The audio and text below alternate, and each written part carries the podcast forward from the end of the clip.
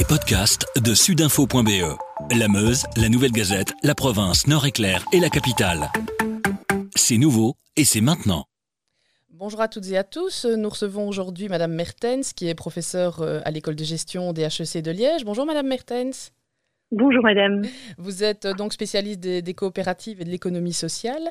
Et donc j'aurais voulu voir avec vous euh, ce développement des coopératives. On le remarque aussi au sein de l'école de gestion qui a une filière qui prépare justement des futurs entrepreneurs à s'orienter vers les coopératives. C'est une section qui rencontre pas mal de succès?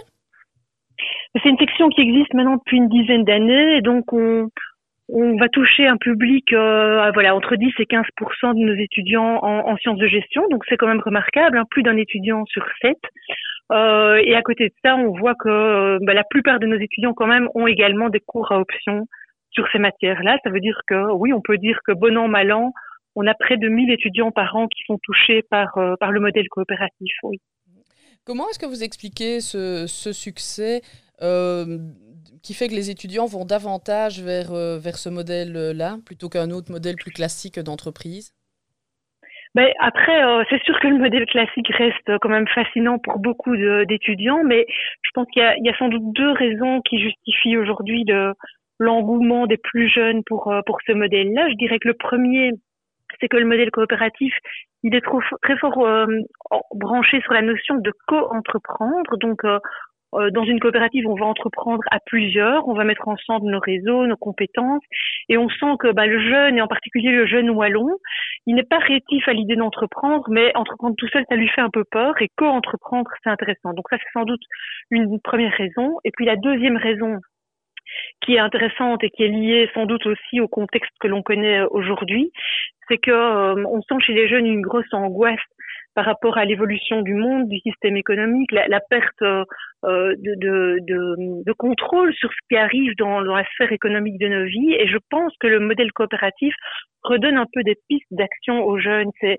on dit aux jeunes à travers ces modèles-là, ben vous pouvez créer une entreprise, qui va vous appartenir, euh, qui va appartenir éventuellement à vos clients, euh, à, vos, autres travailleurs. Et euh, à travers cette entreprise-là, vous allez retrouver un tout petit peu le contrôle sur la vie économique. Et je crois que c'est ces deux éléments-là qui sans doute justifient aujourd'hui l'engouement des plus jeunes pour ce modèle. Si on dit que la, coopérative est, le lieu où on peut dignement gagner sa vie sans renoncer à ses valeurs, c'est une bonne définition? Oui, ben, c'est sûr que la coopérative, c'est une entreprise comme une autre qui va chercher euh, à être en tout cas euh, ben, rentable sur le plan économique et qui va donc euh, payer ses travailleurs avec avec des prix tout à fait corrects, qui va aussi rémunérer en partie les investisseurs avec des taux de rendement qui restent corrects. Mais cela dit, c'est c'est pas ce qui est visé en premier. Ce qui est visé en premier, c'est l'objet même de la coopérative. Est-ce qu'on cherche à produire de l'énergie verte? Est-ce qu'on cherche à produire de l'alimentation de qualité pour tous, est-ce qu'on cherche à défendre un métier. Donc on a un objectif qui est autre que la rentabilité financière, ce qui n'empêche pas que l'on puisse quand même gagner très correctement sa vie en coopérative. Maintenant, je dis souvent, ben, la coopérative, ça ne se résume pas simplement à un bilan financier on sait que euh, elle va chercher à être rentable, mais qu'elle va mettre des priorités avant sur euh, bah, bien payer ses fournisseurs ou bien payer ses travailleurs ou avoir un, prix correct pour ses consommateurs. Donc il y a d'autres éléments de choix qui vont venir, mais qui n'empêchent pas de pouvoir tout à fait gagner sa vie correctement euh, à travers une entreprise coopérative. Notre pays a une longue tradition, non, je pense, dans l'économie coopérative. Ça remonte au, siècle dernier déjà. Enfin, on, on est vraiment une terre de, de coopératives, non? C'est carrément le siècle encore d'avant, hein, puisque les premières coopératives apparaissent à la fin du, du 19e siècle. C'est très euh, contemporain du, de la révolution industrielle et on sait que la Belgique a été vraiment euh, un des pays pionniers au moment de la révolution industrielle, mais dans le même temps, ben, il a fallu trouver des solutions pour euh, pour tous ces ouvriers qui parfois avaient des conditions de travail difficiles, parfois avaient des conditions d'alimentation difficiles, pas de sécurité sociale. Donc la coopérative est vraiment née dans ce contexte-là. Ça veut dire que oui, nous avons une tradition coopérative qui remonte euh, quasi à plus de 150 ans. Cela dit, euh, ben, on est un pays un peu particulier parce que chez nous, la, la législation n'a pas toujours été très claire sur ce qu'est une coopérative et donc on fait un peu euh, figure de, de, de, cas rares en Europe où euh, la loi sur les coopératives ne disait pas grand-chose de l'idéal coopératif. Donc on a une longue tradition, mais curieusement on a relativement peu d'entreprises coopératives sur le territoire belge. Hein. On, on, on, situe entre 1000 et 2000 les vraies entreprises coopératives dans notre pays. Par contre, ce qui est intéressant, c'est de voir que on commence à avoir une croissance très importante dans certains domaines d'activité. Et donc, on voit que la coopérative est en croissance. Donc, on peut pas dire qu'on est une terre de coopérative, mais on le devient.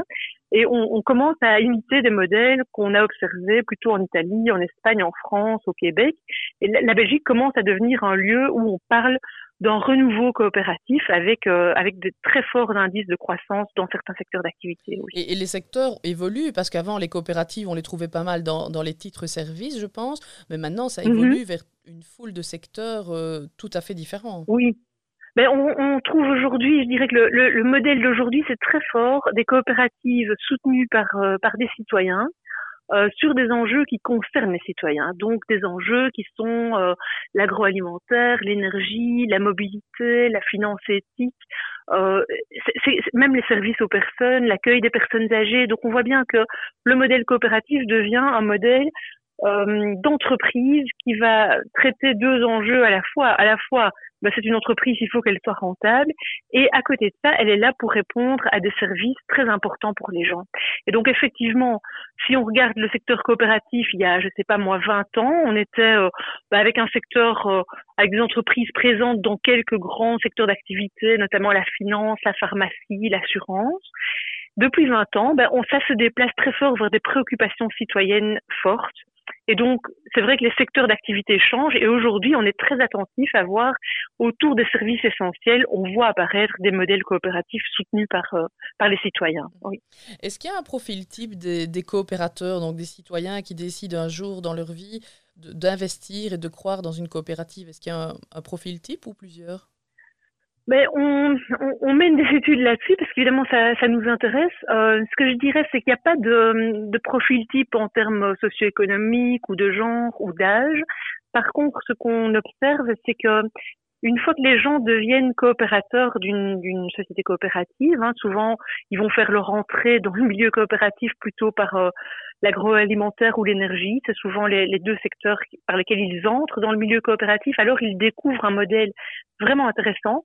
Et bien souvent, ils vont devenir ce qu'on appelle des multisociétaires. Donc ils seront sociétaires ou actionnaires d'une coopérative et, et, et, ils vont du coup être intéressés par d'autres coopératives qui vont répondre à d'autres de leurs besoins et il n'est pas rare de voir la même personne qui du coup est actionnaire de trois quatre entreprises coopératives parce qu'il a été euh, ou elle a été éclairée sur le modèle. Donc il n'y a pas de profil type mais il y a sûrement le profil de ceux qui, ayant mis un pied dedans, après, se transforment en actionnaires de, plusieurs coopératives. Et c'est intéressant parce que ça permet aussi euh, de créer des liens entre ces entreprises. Hein. Si vous êtes vous-même actionnaire de plusieurs coopératives, vous allez aussi favoriser leur relation entre elles. Et donc, il n'est pas rare que ce soit les actionnaires qui favorisent les partenariats commerciaux entre ce type d'entreprise. Donc je dirais surtout quelque chose autour de ça. Après, euh, c'est sûr que pour être coopérateur, il faut avoir un tout petit peu d'épargne, mais les, les, premières parts de, de, capital dans les coopératives tournent souvent autour de 100 euros. Et aujourd'hui, ben, 100 euros, beaucoup de gens sont capables de mettre 100 euros pour être membre et donc actionnaire d'une coopérative. Euh, on dit aussi que les coopératives sont plus petites plus fortes, plus résilientes que, que d'autres euh, types d'entreprises. On l'a notamment vu lors de la crise du Covid, où les coopératives ont relativement l'air de bien passer ou de bien avoir passé ce cap. Comment vous, vous expliquez ça? Ben, on a, c'est vrai qu'à l'occasion de la crise ici, euh, on a pu constater qu'il y a des facteurs qui vont aider à, ce qu'on peut appeler la résilience ou, même simplement la solidité euh, des entreprises face à une crise de cette ampleur-là. Et je pense que dans le modèle coopératif, il y a des ingrédients très forts de, cette résilience. Peut-être le, le premier élément, c'est que ce sont des entreprises qui sont actives dans des services essentiels pour euh, pour leurs clients euh, et donc il y a une fidélité presque naturelle. Si vous avez besoin de vous loger, vous avez besoin de manger, besoin de vous déplacer, ben, ces besoins-là sont des besoins réels et en temps de crise, vous continuez à avoir ces besoins-là. Donc, je pense qu'il y avait d'une part une dimension activité, hein, elles sont autour de, de, services jugés essentiels. Un deuxième élément intéressant, c'est qu'elles sont euh, souvent à, à, avec un très fort ancrage local. Donc les coopératives, ce sont des entreprises qui euh, appartiennent à leurs usagers, qui, qui eux-mêmes appartiennent à un territoire. Ils sont consommateurs et actionnaires, ou ils sont travailleurs et actionnaires de l'entreprise, ce qui veut dire qu'ils ont un lien de, fidélité très fort, mais qui est aussi le lien du territoire. Et on a vu lors de la crise qu'il y a eu comme un, repli vers l'ancrage local. On ne savait pas trop ce qui nous arrivait, on essayait de se replier sur les ressources locales. Et donc on a des entreprises là qui ont pu s'appuyer sur leur ancrage local, soit parce que leurs clients ont continué à venir, soit parce qu'en cas de besoin, elles savaient qu'elles pouvaient faire appel à leur écosystème local. Et la troisième raison, je dirais, de solidité du modèle coopératif, c'est que la coopérative, c'est c'est un modèle dans lequel l'objectif premier n'est pas de rémunérer l'actionnaire. Ce qui veut dire qu'en cas de bénéfice les années précédentes, ben bien souvent, les coopératives, elles vont d'abord penser à solidifier leur entreprise, à renforcer leurs fonds propres pour de futurs investissements ou simplement pour pouvoir éponger des, des coûts durs. Hein. Ça veut dire qu'on a des entreprises qui sont mieux capitalisées que la plupart des PME. Et on a mené une petite enquête en, en post-Covid. On a vu euh, en prenant les entreprises financées par l'Invest euh, Wallon ou Alter, on a vu que 9 entreprises euh, sur 10 hein, qui ont un modèle coopératif sont capables, en tout cas se déclarent capables de traverser cette crise sans dégâts. Et ça, c'est énorme par rapport à, à des, des, chiffres parallèles qu'on peut avoir du côté des PME, où on sera plutôt autour de, de 4 entreprises. Mais donc, c'est notamment Je pense que c'est notamment une trésorerie plus forte, c'est ça? Elles ont une trésorerie plus forte et une politique de mise en réserve euh, prudente. On distribue pas beaucoup de dividendes, on le fait de manière modérée et parce que l'objectif premier est toujours de pouvoir continuer à assurer le service, voire le développer. Et donc là, ben, en, cas, de coup dur, elles avaient des matelas de trésorerie qui leur permettaient de résister, tout à fait. Euh, notre série s'appelle Demain euh, Wallonie. Comment est-ce que vous pensez que le modèle coopératif peut justement aider peut-être au, redéveloppement et au redéploiement de la Wallonie dans, les prochaines années? Je pense que le modèle coopératif, il envoie quand même un signal fort aux politiques euh, qui est le suivant. Euh, quel type d'entreprise souhaitons-nous pour quel type d'économie? Et si, si je me mets à la place des politiques, je pense que l'intérêt général en Wallonie aujourd'hui, c'est quoi? D'avoir un modèle économique qui va euh, assurer la cohésion sociale, permettre de l'emploi pour chacun, ou en tout cas un revenu digne, euh, avoir aussi un modèle économique qui ne va pas euh, dégrader l'environnement, euh, un modèle économique que l'on peut maîtriser, où les lieux de décision sont sur le territoire qui nous importe. Et or, le modèle coopératif offre euh, ces perspectives-là. Pourquoi? Ben Parce que vous avez là des entreprises dont on peut revenir sur les éléments déjà cités, hein, des entreprises qui sont autour de services essentiels, mais c'est leur priorité, euh, la satisfaction de leurs clients, de leurs travailleurs. Donc elles ont ces préoccupations d'intérêt collectif ou général, c'est leur moteur.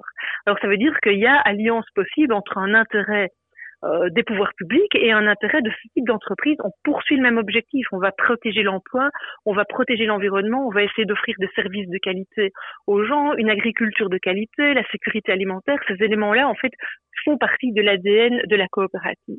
Deuxièmement, je pense que c'est des entreprises qui sont capables d'aller mobiliser des ressources sur un territoire, des ressources qui sinon seraient inexploitées. Euh, on sait aujourd'hui que beaucoup d'argent dort sur les comptes épargne. Or, euh, la coopérative, elle offre la possibilité aux citoyens d'investir dans des modèles d'entreprise dans lesquels ils croient. Mais vous savez, moi, euh, en faculté d'économie, on m'a appris que l'épargne, c'est une, c'est une fuite hors du système. L'argent qui dort sur nos comptes épargne ne sert à rien.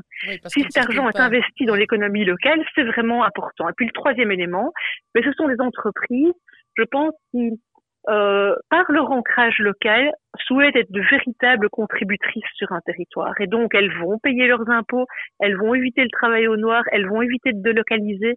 Et ça, c'est très important pour un territoire. Donc, moi, je crois que euh, à la place des pouvoirs publics, ben, je, je jetterai un œil particulièrement attentif sur ce type d'entreprise qui peut être très inspirant à la fois pour les, la plupart des PME, mais aussi pour les citoyens qui peuvent euh, en entrant en contact avec ce type d'entreprise, progressivement transformer leur comportement, être plus attentifs aux impacts de leurs achats, au type de boulot dans lequel ils vont s'investir, au type de euh, d'investissement qu'ils vont réaliser, parce que derrière il y a des modèles d'entreprise qui sont vertueux ou qui ne le sont pas. La coopérative a donc encore un bel avenir devant elle.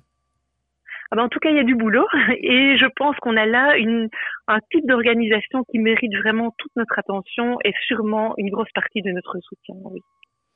Merci Madame Mertens. Avec grand plaisir. Avec sudinfo.be, la Meuse, la Nouvelle Gazette, la province, Nord-Éclair et la capitale, passez en mode local.